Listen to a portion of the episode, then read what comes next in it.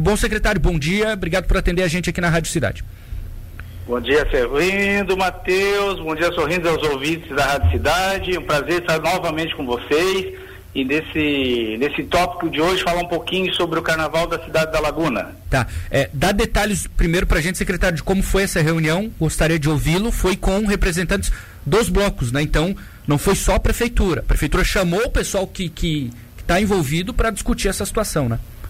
Então, Matheus, é um perfil nosso, tá? O perfil da gestão do, do prefeito, especialmente o meu também, de a gente trabalhar com os planejamentos, ouvindo as pessoas envolvidas. Né? Na verdade, não se compromete pessoas sem ouvir pessoas, né? Esse é um conceito. É, nós reunimos ontem, então, por iniciativa é, nossa e, e, dos organizadores dos blocos, é, para discutir duas questões, né? É, porque, na verdade, vinha a questão de suspensão do carnaval, não era bem um cancelamento, dependia tudo do mapa de risco e tal, mas também não teria tempo hábil, em função da própria pandemia, de se organizar nos padrões, nos moldes dos carnavais que são realizados aqui na cidade pelos blocos, né? O carnaval de, de escola de samba já tinha sido cancelado e o carnaval dos blocos estava assim com ponto de interrogação. Chegamos a um consenso ontem, e no bom senso, graças a Deus, ouvindo todas as partes, de que não teríamos como fazer, né? Então não foi uma decisão da prefeitura ou uma decisão dos blocos de não querer fazer, né? Foi uma decisão de consenso. O que que acontece aí, Matheus? É, existe um movimento no Brasil das associações que tratam de eventos de carnaval, né? É, para que se faça no mês de julho, é, final de julho, é, o carnaval no Brasil inteiro. Né? porque o carnaval também não, não, não se pensa que de forma isolada seria um carnaval das cidades, né, que podem fazer os seus carnavais de inverno, uhum. mas o movimento é nacional. E aí estão procurando viabilizar um feriado atípico, né, para julho, para fazer o, o carnaval no país inteiro. Então, se isso acontecer, e depende muito também da pandemia, é, nós possivelmente, aí nós teremos aí praticamente cinco, seis meses para organizar, prefeitura e blocos, né? Porque a organização grande do evento são os blocos, mas eles precisam do nosso apoio. Ah, aí acontecerá, se tudo correr bem, é, de forma um pouco diferente, o carnaval nos moldes que é feito em, em fevereiro. Tá. É, não tem então, não tem nenhuma possibilidade de ter em fevereiro, né, secretário? Vamos, vamos pensar, tipo, ah, vai chegar agora muita vacina, a Covid vai melhorar bastante, vai ser em fevereiro. Não, né? Não, tá descartado não, não. já, tá descartado. Matheus, não, não tem como por dois motivos, né? Esse tempo. vai e vem de liberação do, do mapa de risco, ele, é, ele é, é, a tendência de, de inviabilizar qualquer evento desse porte é muito grande. Hoje nós estamos na, no mapa grave. Grave poderia liberar algumas situações, né? Agora, no, aí daqui a pouco vem para gravíssimo. Mas tu vê toda uma estrutura montada, contratação, investimentos, preparação, contratação dos artistas, é, vendas de abadás e tal, e daqui a pouco vem, volta para gravíssimo.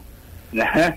Então, daqui cinco, seis meses, com vacina e tudo, a possibilidade de, de, de isso ficar um pouco mais tranquilo, ela, ela é viável. Agora, para fevereiro agora, nem estrutura, buscar estruturas é, é, claro que os blocos já estavam se mobilizando, alguns já tinham pago adiantado alguns artistas, já estavam com seus produtos para colocar à disposição né, de abadás e tal, mas não há condição, né, nem, nem técnica, de viabilizar o carnaval daqui até o, o, o daqui um mês, né? Mas o problema maior, Matheus, é o mapa de risco. Tá. É, eu estava pensando agora, secretário, isso também pode acontecer para julho, né? Porque vai lá, tipo, é, confirma o carnaval, o evento. Aí as pessoas, obviamente, dos blocos vão ter que vender, né? Tem que vender os Sim. abadás. Mas não dá para ter uma garantia que vai ter, né? Esse é um cenário que não. não tem como fugir. O pessoal vai arriscar também. Então, então essa reunião, entre outras coisas, ô Matheus, foi justamente, né, e os blocos têm essa consciência, né, porque o investimento maior são dos blocos, uhum. né?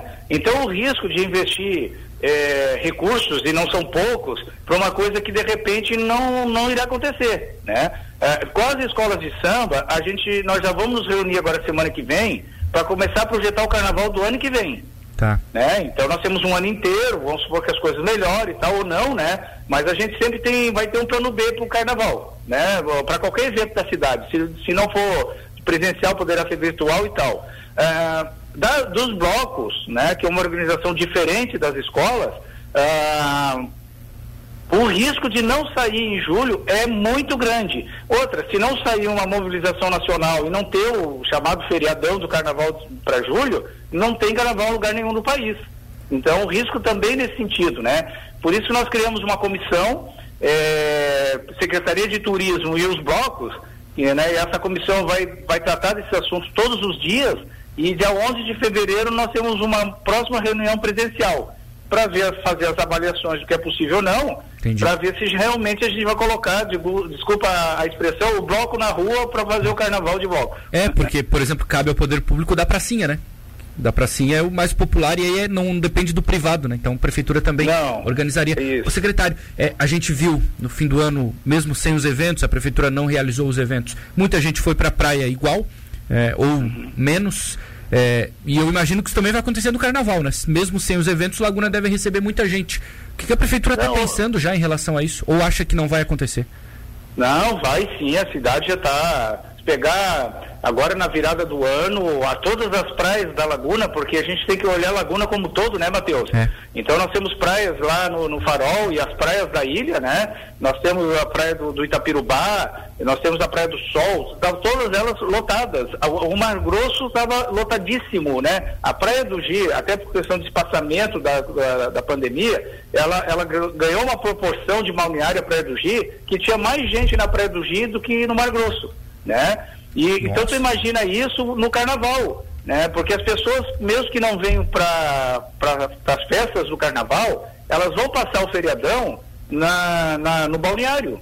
E assim, a estimativa no carnaval é em torno de 300 mil pessoas dia, né? Isso quer dizer, não são 300 mil pessoas, são uma pessoa pode participar dos três dias, né? Então a conta que se faz são 300 mil pessoas dia, torno de 900 mil pessoas, assim, né? Uhum. Então imagina que mesmo que caia para metade disso, são, são 400, 500 mil pessoas, ou 300 mil pessoas, 200 mil pessoas que virão obrigatoriamente curtir o carnaval na cidade da Laguna. Uhum.